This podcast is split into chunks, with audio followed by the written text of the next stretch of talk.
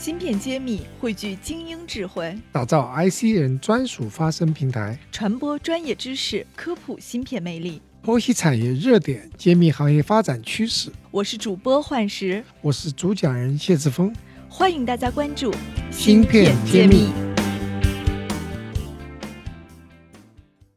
芯片揭秘的朋友们，大家好！本期是芯片揭秘特别节目，由谢志峰担任主持。我们邀请到了几位圈内十分硬核的嘉宾，探讨时下最热门的应用爆发、芯片短缺以及供应链可控等话题，内容十分精彩，一定要听完哦。本期的嘉宾有心动科技的联合创始人敖刚、美光中国区生态合作总监冯景道、清华三半导体开发部长李莹。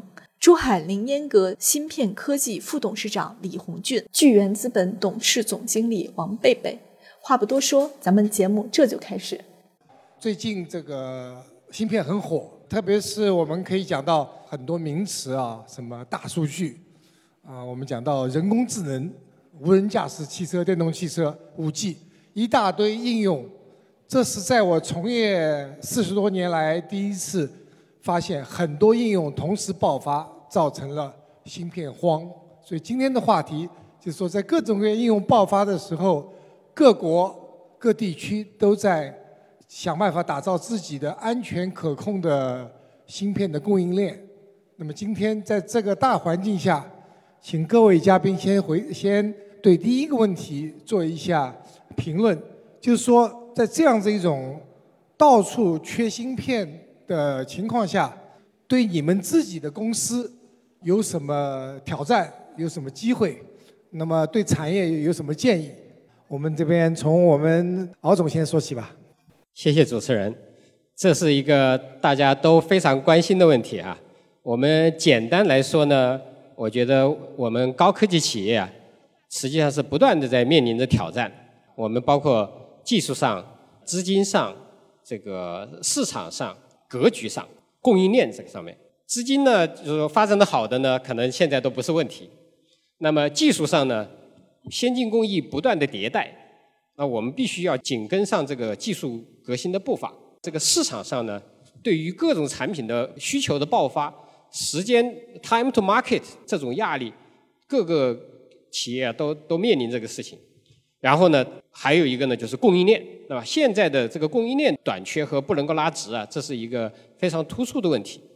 那么从另外一个方面讲呢，所有的挑战又是我们的机遇。我们如果技术上不断的那个有有沉淀，能够不断的跟上这个先进的步伐，我们把这个 IP 做好，使大家能够在这个时间的压力上能够大大的缓解，把这个市场的需求能够响应过来。我觉得这正是我们一个 IP 做生态的最核心的价值。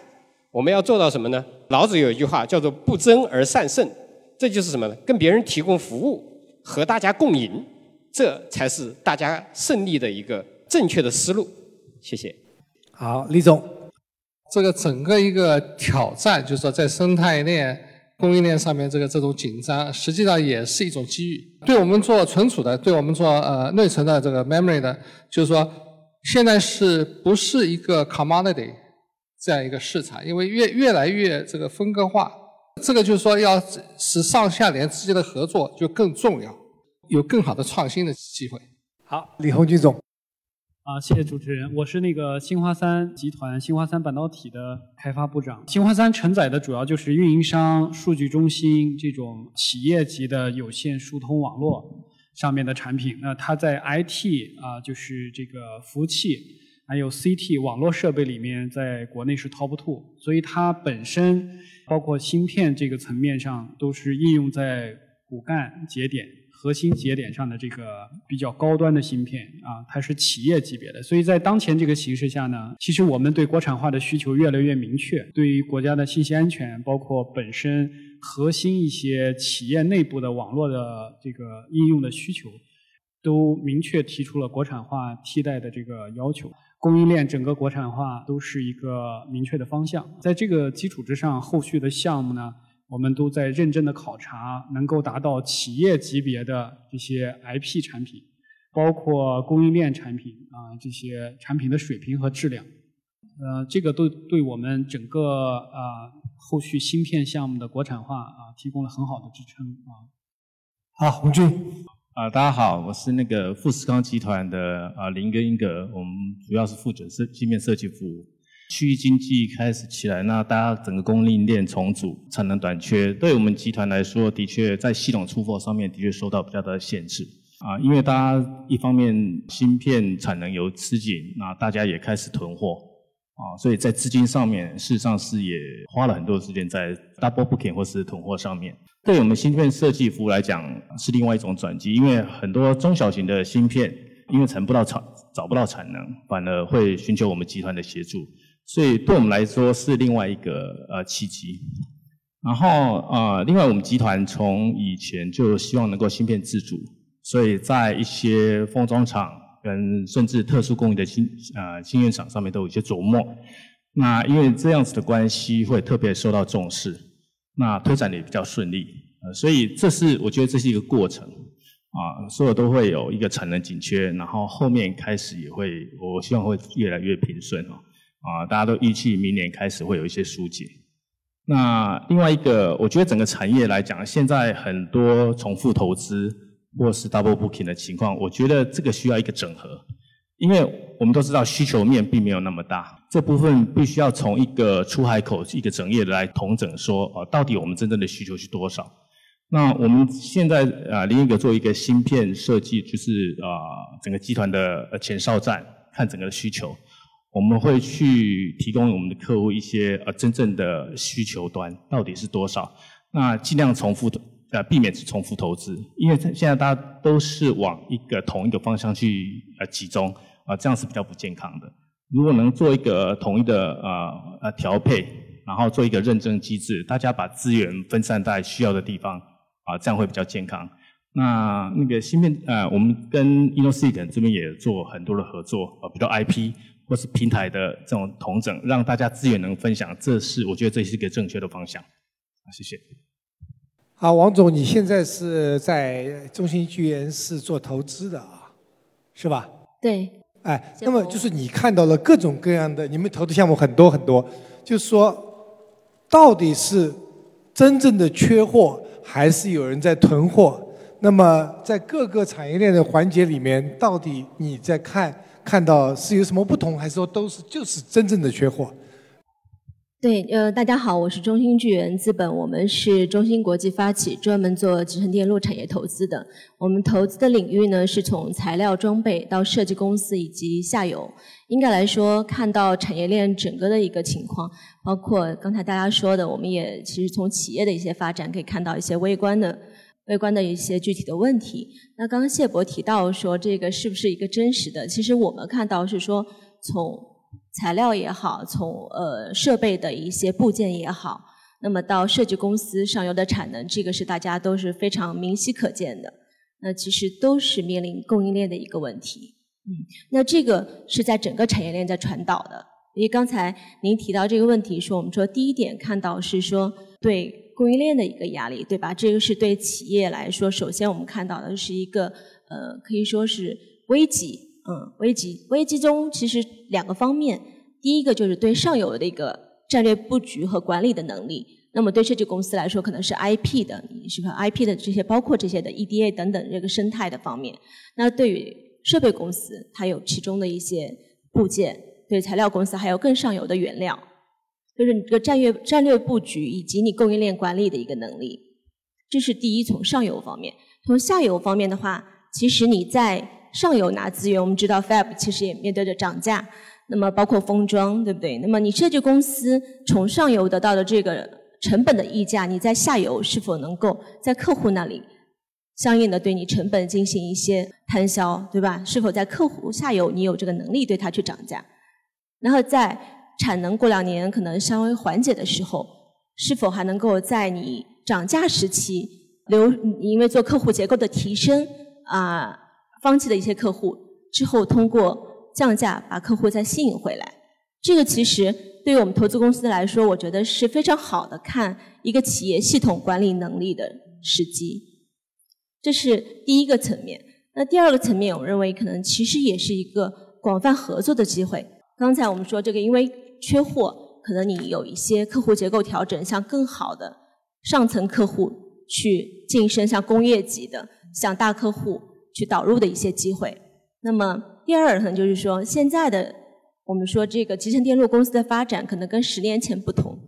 以前可能更多通过企业自身的一个发展，那现在的话是一个战略资源嗯合作的时机。无论是从资本的层面，我们呢是一个产业的资本，那么还有上下游的战略产业合作资源，对不对？这是一个充分合作的时代。那在这个时候，你是否充分利用了这些资源？然后也可能也是恰恰是大家重新来看这些生态资源，去启动合作的一个机遇。所以我想，主要是这两个方面。好，谢谢。呃，我自己做代工有差不多二十年的时间。那么从过去的历史看，都是周期性的，基本上平均五年一个周期，上去就下来，下来就上去，总是交王过正。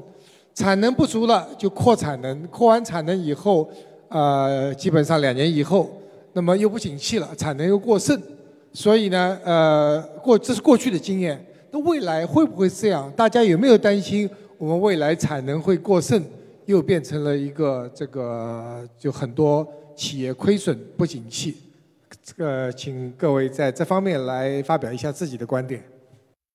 对这个，像我们的话呢，我觉得市场的需求、资本的这个投入，是我们这个行业现在蓬勃发展的一个一个契机啊。但是呢，我觉得这个中间也有一些怪的现象啊。很呃，做资本的人，他们善于利用一个故事，然后呢，呃，创造一个他们资本的游戏，呃，一步一步的把它变成了一个，甚至会把它变成一个击鼓传花的一种一种状态。这个其实呢，对于这个生态的发展呢，其实并不好，因为其实技术它是需要沉淀的，是需要积累的，是需要时间的。只有真正沉下心来把这个技术的问题解决，攻克了这个难关，然后的资本的投入才能够助长它，否则的话呢，就变成一个拔苗助长。所以说这个方面呢，我觉得现在是是我们观察到的一个现象，我觉得也是一个大家在这个生态里面需要警惕的一个错误的方向。谢谢姚总，冯总你怎么看？我觉得这个这个市场这个动荡，这个 cyclic 这个是很难避免。就像您刚才说那个交往过程啊，这个情况。但是呢，这个就是说我刚才讲，这个就是在这种呃供应链非紧张紧张的情况下，也是个机遇，就是说上下这上下游这个合作很重要。所以像我们现在就是说，像以前很多跟我们客户就不愿意签一个 long term 那个 agreement，现在这个 LTA 变成一个常态了。所以这个就是实际上就是说，感觉上也是一种 plus，对吧？就是说，其实就是说你上下游合作，大家都互相 take 一些 risk，实际上是对整个产业的长期发展是有好处的。所以这种这种就是说，虽然这个 cycle 还是会继续，但是希望它就是幅度会小一点。呃，通过这上下来配合，然后就是通过这这些合作的关系。谢谢李英总。好，谢谢。那个就是因为新华三它是个系统厂商，然后我们在半导体行业呢，这个是这么来看这个热度的。首先呢，这个我们感觉设计的部分有局部过热的现象，就像这个看到一些统计嘛，啊，现在有两千两百多家 IC 企业，但是呢，大概有百分之八十多都是少于一百人的这种设计企业。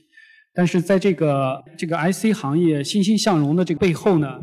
其实很多小企业在做大芯片，啊，当然我们也看到，就是这个整个在这个封测、材料、光刻机啊这些产品上，国家有大力的投入，这些属于基础性的设施。但是在设计领域呢，我们也确实看到可能有一些泡沫，啊，但是总体上呢，这个作为系统厂商，我们自己看待一个项目还是比较在意它的这个投入和产出的，就是比较强调商业落地。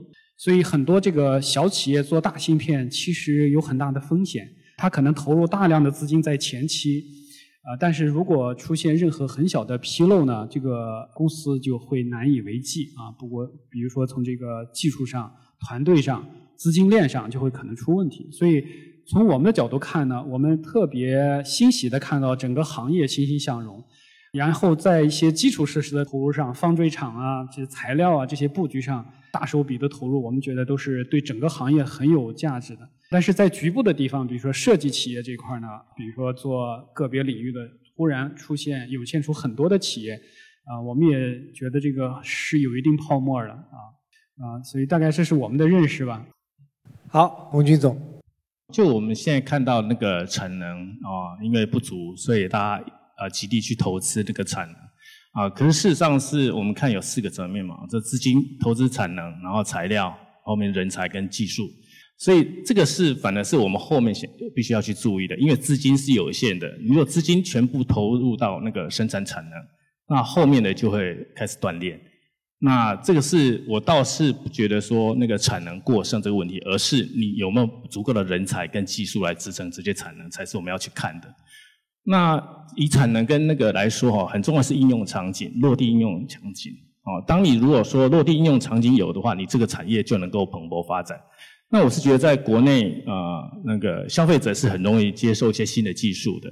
啊，这个部分我觉得还是比较乐观的，所以我只要我们能解决这种应用场景跟后面人才跟技术的问题，我觉得还是可以有一定的发展。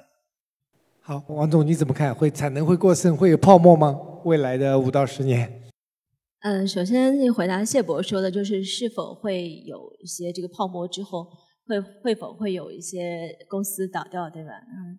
肯定会有一轮行业洗牌。我们先不说是否是泡沫，这产能其实就给很多企业带提出了一个很大的这个难题，因为就肯定会有一轮洗牌。我们看到，其实这不是一件坏事，因为我们始终是让市场来说话。然后回到泡沫的问题，我觉得存在的就是合理的。反观纳斯达克也是这样，就是有科技投资的一轮高潮之后，它回归到它一个稳定，但是高潮之后一定会带来产业的繁荣。所以我们投资者可能更加会积极的看这个问题。我们还是非常高兴看到，其实以前我们几位比较少的这个产业投资机构在做这件事儿，啊，今天有非常多的财务投资者也加入到这个行业的投资中来。我们总的来说认为，这个就是是对中国半导体产业来说是利大于弊的，因为无论是这个钱它是流向了人才，培养人才，是锻炼了团队，还是说哪怕滋养了上下游的合作伙伴，这个。中间一定是有益处的，那就是对于中国产业是利大于弊的。那么，另外从实际市场的角度上来说，我们说看成熟产业有两个标志：第一就是说它的渗透率、市场渗透率是否足够高；第二就是增长率是不是停滞了。那我想这两点在中国市场都还没有看到。中国市场芯片这个设计的。就是芯片的这个自给率可能是百分之三十，算是渗透率是比较高的。那么材料装备都还远低于这个数字，所以我们在中国市场还会看到这个数字持续提升。第二就是说，有一些崭新的领域，我们还是能够看到一些细分市场的优秀企业成长为全球的一个市场的龙头。比如说 AI 的这个芯片，我想中国的企业可能在全球上面跟美国应该是比肩的，是不落后于很多国家的。还有一些优优秀的企业，像今天我们看到 A 股市场上也有一些问鼎千亿、两千亿市值的公司，相信未来会有万亿的企业产生。所以在这个过程当中，也是我们看中国企业会进一步上升到一个台阶。好，谢谢。我说一个现象，然后请五位专家简单的评论一下这个现象。呃，一方面呢，我收到很多电话，因为原来我是中芯国际负责销售的。所以产能在我手里，都说谢博士能不能给我搞几百片微粉？我说这个是已经是不可能发生的事情，哪怕我今天还还在中芯国际负责销售，我都一定跟你说没门儿，就是没有机会，是吧？愿意加价也拿不到产能，这是一方面，这是现象。另外一方面，发改委对于新的 Fab 的建设，它有一个发改委窗口指导，审批非常严格。呃，我的。那个老领导张汝京先生在青岛的新恩，到现在发改委窗口指导还没有过。所有要过这个发改委窗口指导的，基本上绝大多数是不会批准的。所以一方面产能不足，一方面国家在拼命的这这个非常严格的在控制这样子新厂的建设。你们怎么看？用最简单的话，支持国家的政策，还是呃希望我们放开一点，多投一些 fab 厂？这个呢，我觉得非常重要的一点就是真正要听市场的声音和市场的反响。那市场是什么声音呢？市场现在对这个还是需求呼声很。明白了，市场的呼声很高，要产能。谢博士没产能，需要多造一点产能。我我我觉得应该管紧一点。好，因因为很多这个时候啊，他这个建一个建一个 fab 或者建一个工厂，他实际上最需要的是人才。好，这和你的观点一致啊。好，同意同意。对，那另外呢，就是说，它除了一个人才以外，就是个配套。嗯。其实现在很多产能紧，并不是说因为是晶圆的产能紧，嗯，它实际上很多是 material，就材料，它很多材料过。整个产业链这个资源对，所以你如果要要要建厂的同时，你要把整个上下游，包括那个材料啊，这个旁边的辅助，全部要配套起起来。光是个建一个厂，它如果这个整个配套上下游没有弄好，然后市场没有搞定的话。这个是不行的，同意理解观点。好，所以我们两个观点不一致。林总，对，松还是紧？应该松还是应该紧？应该要松一点。中国也是一个巨大的市场啊，未来要这个发展到一个全球顶级的市场，那需要更多的 fab 厂。明白？OK，红军你怎么看？啊，我的回答是要管理，但是要要听业界的声音，也是集中管理，因为资源是有限的，我们应该集中去发展。好，王总，你认为是太松还是太？李总的观点。呃，应该紧一点。关键一点，好，今天我们的观点非常不一致啊！五位专家是两那个三位认为应该管紧一点，那个两位认为管松一点。好的，我说我说一下我的观点吧。其实我我在经历了那么多 fab 里面，要管呢，就是松紧要看他们这个团队的这个能力。基本上你说叫中芯国际来扩产能，其一定会批的。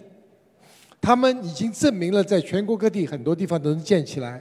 那么，如果一个公司这个团队从来没有，就是没有历史的，从零开始，那么真的要谨慎，因为我们看过去的历史数据，从两千年中芯国际创办到今天，只有中芯国际、红利还有月星，真正是说从无到有一个新公司能够把产能建起来的，其他的你要有 mother fab，台积电。呃，那个海力士、三星这些都可以，但是作为代工厂，如果你没有一个 mother fab，自己从零开始，哪怕这个很优秀的团队都很难。二十年也就这三个，我自己亲身经历了前面的中芯国际前面十年，非常非常难。所以呢，还是要评估是哪一个团队或者哪一个公司来做这个事情。呃，我的建议，中芯国际、华虹红利应该多建多扩厂。给大家多一点保障，其他的新的要小心评估。当然，张汝京有经验，青岛新恩我还是很支持的。好，那么我们最后呢，花时间让每一个我们的专家讲一句话，希望未来我们五年之后展望一下啊，五年之后我们认为国产芯片的占比是多少？每个人给一个数字，可以不一样。到二零二五年，我们国产芯片就大陆产的芯片的百分比。到二零二五年年底大概是什么规模百分比？您预测一下。这个其实是一个，这个这个其实是有条件的，呃，看是什么工艺，对吧？所有加起来，平均了。啊，所有的加起来。所有加起来。所有的加起来能够达到百分之五十五就很不错了。这个所有加起来的话，特别现在中国现在像那个 Power 这个已经是。比例已经挺高的，是吧？所以我想百分之五十左右。中国的晶圆厂生产的啊，不是外国，不是不包括台湾的啊。对。中国大陆晶圆厂生产的芯片，在二零二五二五年占整个市场的百分之五十，对吧？我觉得百分之五十。对我们看到好多基础的器件啊，NAND Flash 啊啊，DDR 也都国内已经有了，所以我们也基本上同意百分之五十。但是我们更希望高端芯片能有更多的突破吧，啊嗯，CPU 啊，GPU。啊，我觉得也是百分之五十。嗯，好，王总。我本来想说百分之四十，好像太低了，百分之四十五吧，那就。啊，OK，我们五年以后再看这个数字啊。我的预测是，因为市场还在变大，中国真正产能扩张有种种原因，特别是设备的原因。人才的原因，它扩张的速度可能还赶不上我们的需求的速度，所以我认为五年之后，二零二五年有百分之二十的中国需要的芯片是中国大陆生产的，我就很乐观了。我们五年以后再见。好，今天的时间就到这里，谢谢大家。不知道大家是否喜欢我们这种多元化、来自不同背景的嘉宾的分享？如今国内半导体行业发展迅猛，我想企业之间更需要有良好的协同和互助。